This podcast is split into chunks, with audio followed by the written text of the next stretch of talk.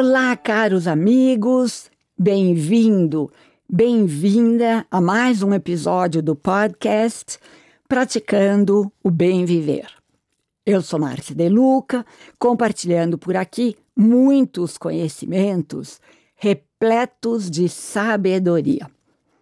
Estamos dando continuidade à série de entrevistas com os participantes do evento Ser Long Life Learning, que está sendo organizado pelo grupo Transamérica e tem como objetivo inspirar pessoas através do conhecimento a encontrarem sua melhor versão como seres humanos, terem mais saúde, equilíbrio emocional e uma melhor performance em todos os sentidos da vida.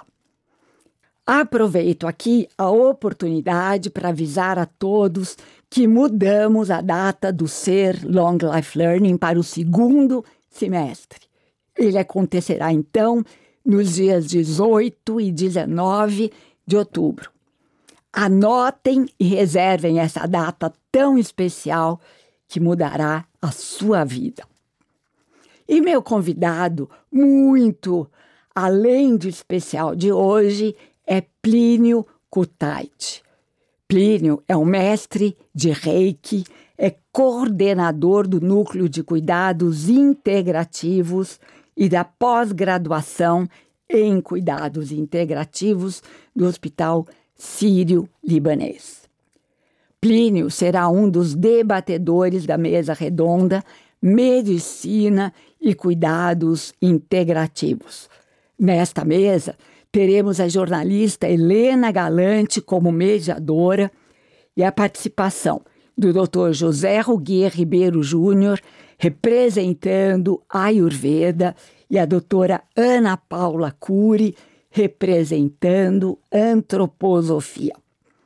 Bem-vindo, Plínio, gratidão imensa pela sua presença por aqui. Muito feliz de estar aqui com você, estou com muita saudade de você. A gente já trocou as nossas saudades aqui um pouquinho antes dessa, dessa gravação. Eu acho que esses temas que você traz para a gente, esse território que você abre para a gente entrar um pouquinho, é um território muito essencial, especialmente nesses tempos em que a gente está muito convidado a, a fazer mudanças significativas no nosso modo de viver, no nosso modo individual, no nosso modo coletivo. Então, quando a gente pensa no, no viver bem, né, quando a gente pensa em, em, passar a vida aprendendo, né, ser um aprendiz pelo resto da vida, a gente está pensando, está considerando que esse é o caminho, esse é o valor que a gente tem que estar, tá, de alguma maneira, é, é, perseguindo e dando, dando forças. Né? Ai, Plínio, você falou tão lindo, e você sabe que eu fico pensando, né? Esse é realmente o grande objetivo do ser Long Life Learning é trazer o conhecimento ao longo da vida, mas um conhecimento com sabedoria que possa mudar a vida das pessoas, porque o subtítulo do ser Long Life Learning é consciência, um novo paradigma. A gente quer trazer consciência para as pessoas e é por aí, né? Não tem outra saída. É, não tem outra saída, só tem um lugar para onde a gente pode ir, né, Márcia? Depois de muitas décadas praticando o que a gente pratica, a gente, só, a gente já sabe que o único lugar para onde a gente pode ir é para dentro de si, é assumir a responsabilidade sobre a nossa consciência, sobre o nosso poder pessoal também, sobre as escolhas que a gente vai fazendo, né? À medida que a gente faz isso, tudo se abre para nós, né? O aprendizado, os aprendizados estão à disposição. Enquanto a gente está procurando no mundo do lado de fora, a gente vai ter uma certa frustração, com certeza absoluta. Com certeza absoluta. E é o tal negócio, a gente tem que aproveitar esses ensinamentos e trazer esse conceito de interiorização. Tem um ditado indiano que eu amo de paixão, que eu vou compartilhar aqui com os nossos ouvintes e que você acho que você há de concordar. Toda doença é saudade do lar. E o lar não é aqui fora, o lar é aqui dentro. Perfeitamente. Você está citando exatamente o princípio natural, né, o fundamento daquilo que eu estava falando. enquanto a gente procurar fazer a nossa casa fora, né, tem um dito antigo também que se fala assim: a gente não deve procurar construir a nossa casa na ponte. Então, essa vida é uma ponte, não é aqui que nós estamos construindo, né? é dentro de nós. Se a gente fala de eterno, né? se a gente fala de grandeza, da magnitude suprema da vida, sendo que cada um de nós entende, entende isso de uma maneira, a gente só vai ter essa experiência de contato com esse lar, como você traz, à medida que a gente se dirige para dentro. Né? E é aqui que toda essa área integrativa, digamos, é um grande convite, é um conjunto de ensinamentos, né? é um guia para que a gente possa tomar a decisão de fazer esse caminho em direção a nós mesmos, né? e ter os recursos, né? a sabedoria suficiente e a técnica, muitas vezes, para poder dar esses passos. Né? Você sabe que tem uma citação na Bíblia também, que eu adoro. E Jesus Cristo diz o seguinte: edificai a sua casa em terreno, em rocha sólida, e não em terreno arenoso. E a rocha sólida é aqui dentro, né? Exatamente. É fácil a gente falar isso, né, Márcia? A gente até, as pessoas podem até concordar com isso, a, a cabecinha às vezes balança positivamente, não é isso mesmo, tem que ir para dentro, a rocha sólida está dentro de nós. Mas o fato é que a nossa cultura ocidental levou a gente muito para fora. Então, muitas vezes, aquilo que a gente sabe é, na nossa mente, no nosso intelecto, no nível mental da nossa consciência, nem sempre vai se manifestar se a gente manifestasse tudo que a gente tem na nossa consciência, seria uma maravilha e não seríamos humanos, né?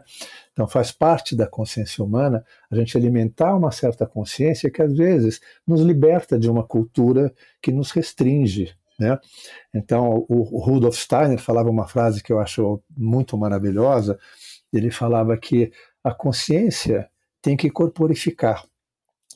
Não adianta a gente saber só no nível mental, ela tem que entrar Lindo. no nosso corpo.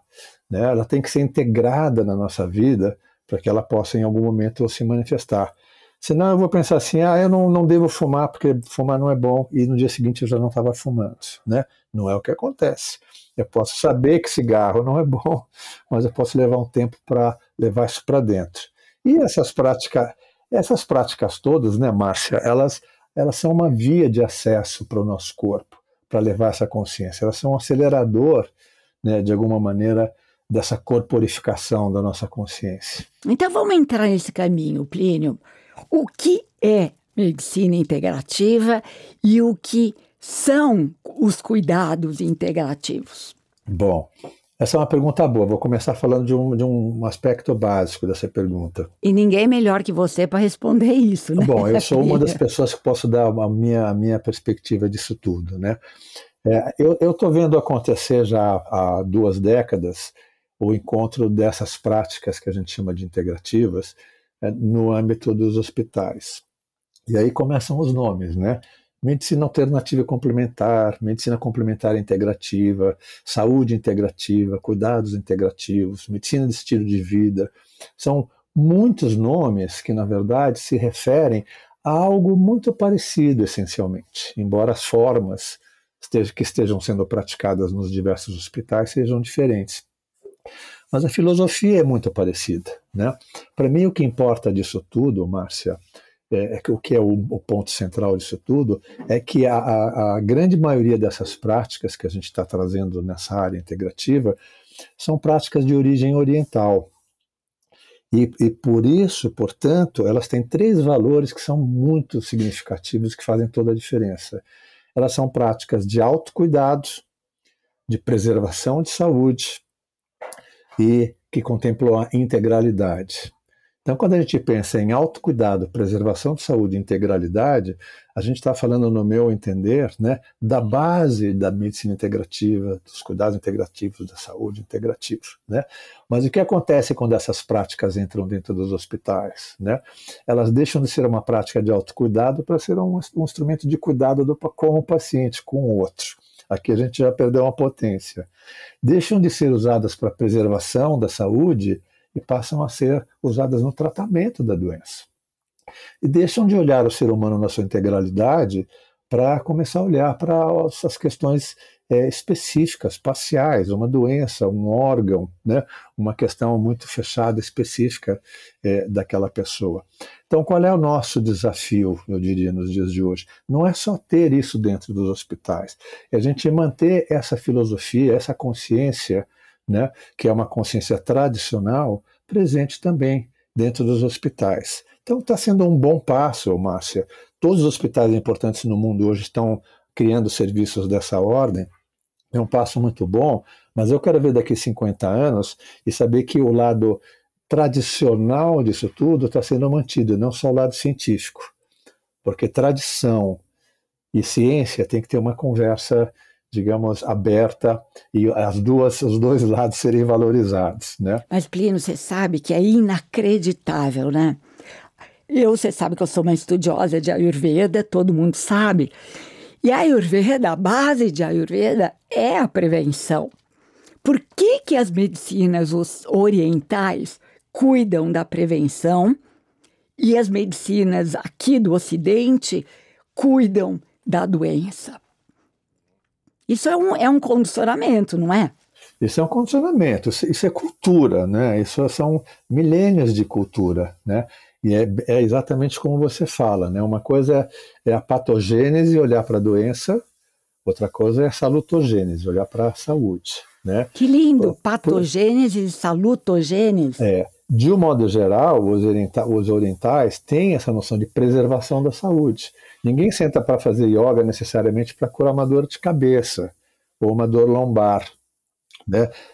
No, no, no, Oriente, originalmente, claro, se senta para fazer uma prática como a yoga, meditação, ou se faz um Tai Chi Chuan, na verdade, que é para preservar o seu estado de saúde da forma mais integral possível. Né? O equilíbrio do ser, né? É, os japoneses falam uma, uma frase linda, Márcia. Eles falam assim: quando a gente está com sede, é tarde para a gente cavar um poço. né?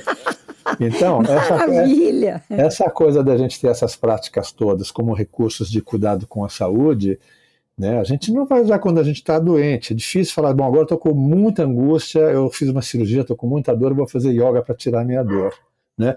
E usar a yoga como medicação. Né? Então, isso mostra que há uma questão de consciência para a gente entender melhor do que, que a gente está falando, senão essas práticas serão usadas como medicação. Eu vivo dizendo, assim, como uma, uma brincadeira, eu digo o seguinte: meditação não é medicação. Assim como yoga não é medicação, né? o reiki não é medicação. Então a gente tem que tratar isso tudo é, de outra forma. Né? Isso é muito interessante. A gente tem que trazer para as pessoas esse novo paradigma de prevenção e não de cura das doenças. Você já ouviu falar daquele cara Alvin Toffler? Sim. Um americano que estuda ah, o impacto né, das mídias nas pessoas, e ele diz o seguinte: que os iliterados do, do, da Grécia Antiga eram aquele, aqueles que não sabiam ler e escrever. Mas os iliterados do século XXI são aqueles que não sabem desaprender para reaprender. e é isso o que o Ser Long Life Learning também e quer uh, ajudar as pessoas a entenderem e mudarem o paradigma de vida. Não é esperar ficar doente, mas é sim prevenir a doença através de hábitos que vão gerar a integralidade do ser, ou seja, corpo, mente e espírito. Né? A gente não é só corpo, né, Plínio?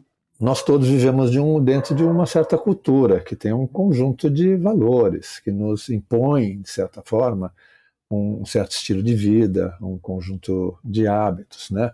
E na nossa cultura, a gente é muito mais reativo à doença do que proativo em relação à, saúde. Então, nós estamos acostumados a pensar em saúde, em fazer alguma coisa, quando a gente fica doente, não é assim? Todos nós fazemos um pouco isso. Então, quando a gente está vivendo dentro dessa pressão, desse, dessa gaiola cultural que nos, que nos impõe essa atitude de ser reativo à doença e não proativo em relação à saúde, só tem um caminho para a gente sair disso, e é um caminho individual. Né? Ninguém vai decretar, a partir de hoje vamos ser mais proativos em relação à saúde. esse é um despertar individual de cada um de nós. Em algum momento a gente vai pensar: bom, eu acho que eu tenho que mudar meus hábitos, eu acho que eu tenho que cultivar uh, um, um, cuidado com o meu corpo, com a minha alimentação, com o meu sono, né, com a minha sexualidade, com o meu estado mental, que é um assunto essencial, né, principalmente para os indianos, para a minha consciência espiritual, para o cuidado com a minha energia, com as minhas relações pessoais, com o meu dinheiro, né? com, com o meu coração, o estado do meu coração, como o meu coração está andando pelo mundo. Né?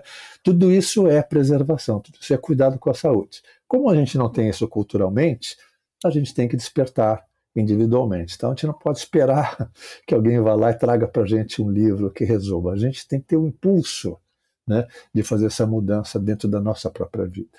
Você sabe que os indianos dizem que para a gente ter sucesso na vida, a gente tem que obedecer três características que uma das minhas alunas até colocou o nome de Trio Maravilha e eu adorei. O primeiro componente do Trio Maravilha é a intenção. O segundo é a disciplina de você colocar em prática aquilo que você quer mudar, que você quer fazer, porque tudo aquilo que a gente repete se fortalece. E o terceiro é você dar tempo ao tempo. E aqui eu digo para os meus alunos: sabe quanto tempo vai levar? O resto da vida. claro. Por aí, né? Long life learning. Long é. life learning. Aliás, é. esse é um novo conceito, né, Plínio, que está sendo muito abordado mundialmente é a importância de aprendermos ao longo da vida, inclusive para a saúde cerebral, né? Outro dia saiu no Estadão uma reportagem dizendo que o, fato de você aprender um pouquinho por dia pode ser um coadjuvante contra Alzheimer, né? Sabe que lá no, no Ciro Libanês, Márcia, quando eu comecei lá 14 anos atrás, eu trouxe alguns fundamentos que eu achava que eram importantes, fundamentos filosóficos sobre os quais eu vou construindo os programas que a gente tem lá, né? E um desses fundamentos, em um, em um desses fundamentos, eu digo assim: cura e educação, asas do mesmo voo. O que significa para mim que todo o processo de cura, seja ele restrito, como cura de uma doença, como cura no seu sentido maior, de aproximação com o ser, de consciência, etc., todo o processo de cura envolve educação. Né? Nem sempre a gente está atento a essa questão. Né? Então, o que, que eu vejo nos meus pacientes? Né? Quanto mais o meu paciente está comprometido com seu autoconhecimento, em aprender recursos que ele possa usar na, na, ao longo da aventura que ele está tendo no seu tratamento, quanto mais ele procura entender o ser humano, ir no espelho, ou seja, quanto mais ele se, se compromete com a sua educação, mais ele avança no seu processo. É um, é, são asas do mesmo voo. Nós estamos falando da mesma coisa. Né? De um lado é educação, do outro lado é cura.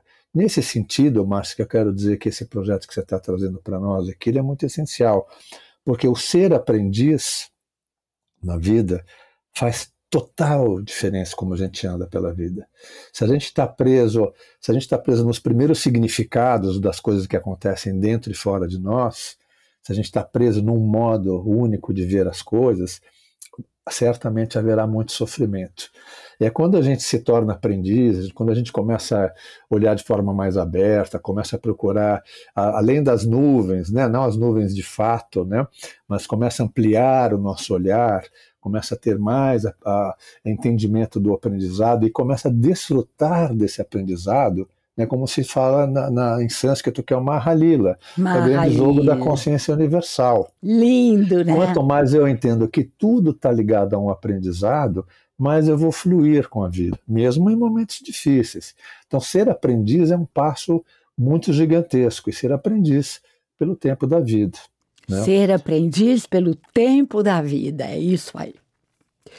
Plínio, é, você pode nomear aqui alguns cuidados integrativos? Bom, quando a gente fala de cuidados integrativos, é, a gente fala de muitas coisas, né? É um território vasto, né? Para dar um, para dar algumas, trazer algumas palavrinhas que eventualmente podem dar um pouco de chão para as pessoas compreenderem isso, eu vou falar um pouquinho reper, do repertório dessas, do, dos cuidados integrativos, né? Então, vou dar exemplos como yoga, meditação, qigong, tai chi, reiki, musicoterapia, arte terapia, calatonia, o método self-healing do método Emil Schneider, Feldenkrais, Pilates, técnica Alexander, né? aromaterapia, né? aí a gente vai embora. Né? Quantos, quantos? Não tem, é, é, uma, é uma coisa que não tem é, quase limite, né? é, um, é um milhão de coisas. Né? Então nós temos que lembrar que uma coisa é quando essas práticas todas estão nas nossas vidas pessoais, ou nos nossos consultórios, ou nos nossos centros de, de atividade, etc. Outra coisa é quando elas entram dentro dos hospitais e elas passam a conversar com a medicina convencional, né? Então, é nesse momento que os desafios aparecem, né? É quando, por exemplo, como eu dizia agora há pouco, né? Quando a ciência lança um olhar sobre a tradição. Então, a nossa neurociência começa a explicar os efeitos da meditação que a gente já sabe há 5 mil anos mas que a gente não comprovava, digamos, a, a, fisiologia da meditação. Hoje a gente sabe, porque a gente sabe o que é uma molécula, a gente sabe o que é uma célula, a gente sabe o que é um tecido, os sistemas orgânicos, coisas que não se sabia antigamente, né? Então é nessa conversa, nesse diálogo, que já foi uma grande guerra entre os integrativos e a medicina convencional, é nesse diálogo que a gente vai levando esse todo esse repertório de práticas para dentro do, do, do âmbito da rotina do atendimento ao, ao paciente. Né? Então, tem várias formas de olhar para esse repertório. Né? A gente pensa em práticas, por exemplo, em sistemas médicos integrais, que inclui a Ayurveda, a medicina tradicional chinesa, a medicina tibetana, e mais recentemente a antroposofia, a homeopatia, naturologia, ou naturopatia, como se chama mais nos Estados Unidos, né? A gente tem as práticas biológicas, que incluem produtos naturais, suplementos, ervas, vitaminas, etc. As práticas corporais e manipulativas, aí entra a massoterapia, quiropraxia, é, a osteopatia, entra aí o Feldenkrais, o Pilates, o Rolfing, né? As práticas energéticas, que incluem o Reiki, o Tai Chi Chuan, o Ticum, o Jorei, o Mahikari, vai embora, né? Nossa, é uma e, gama né, de, de produtos, entre aspas. É, e para terminar essa, essa, digamos, essas categorias, né, as práticas mente-corpo, que são as mais usadas dentro dos hospitais, que é yoga, meditação, relaxamento, visualização, é, é, musicoterapia, arte-terapia, que são consideradas práticas mente-corpo, né, e por aí vai. Então, isso é para dar uma ideia, Márcia, eu estou dando uma ideia assim, um pouco do corpo físico dos cuidados integrativos. Quais são as práticas que fazem parte Sim. da rotina dos cuidados integrativos? É muito interessante tudo isso, né, Plínio?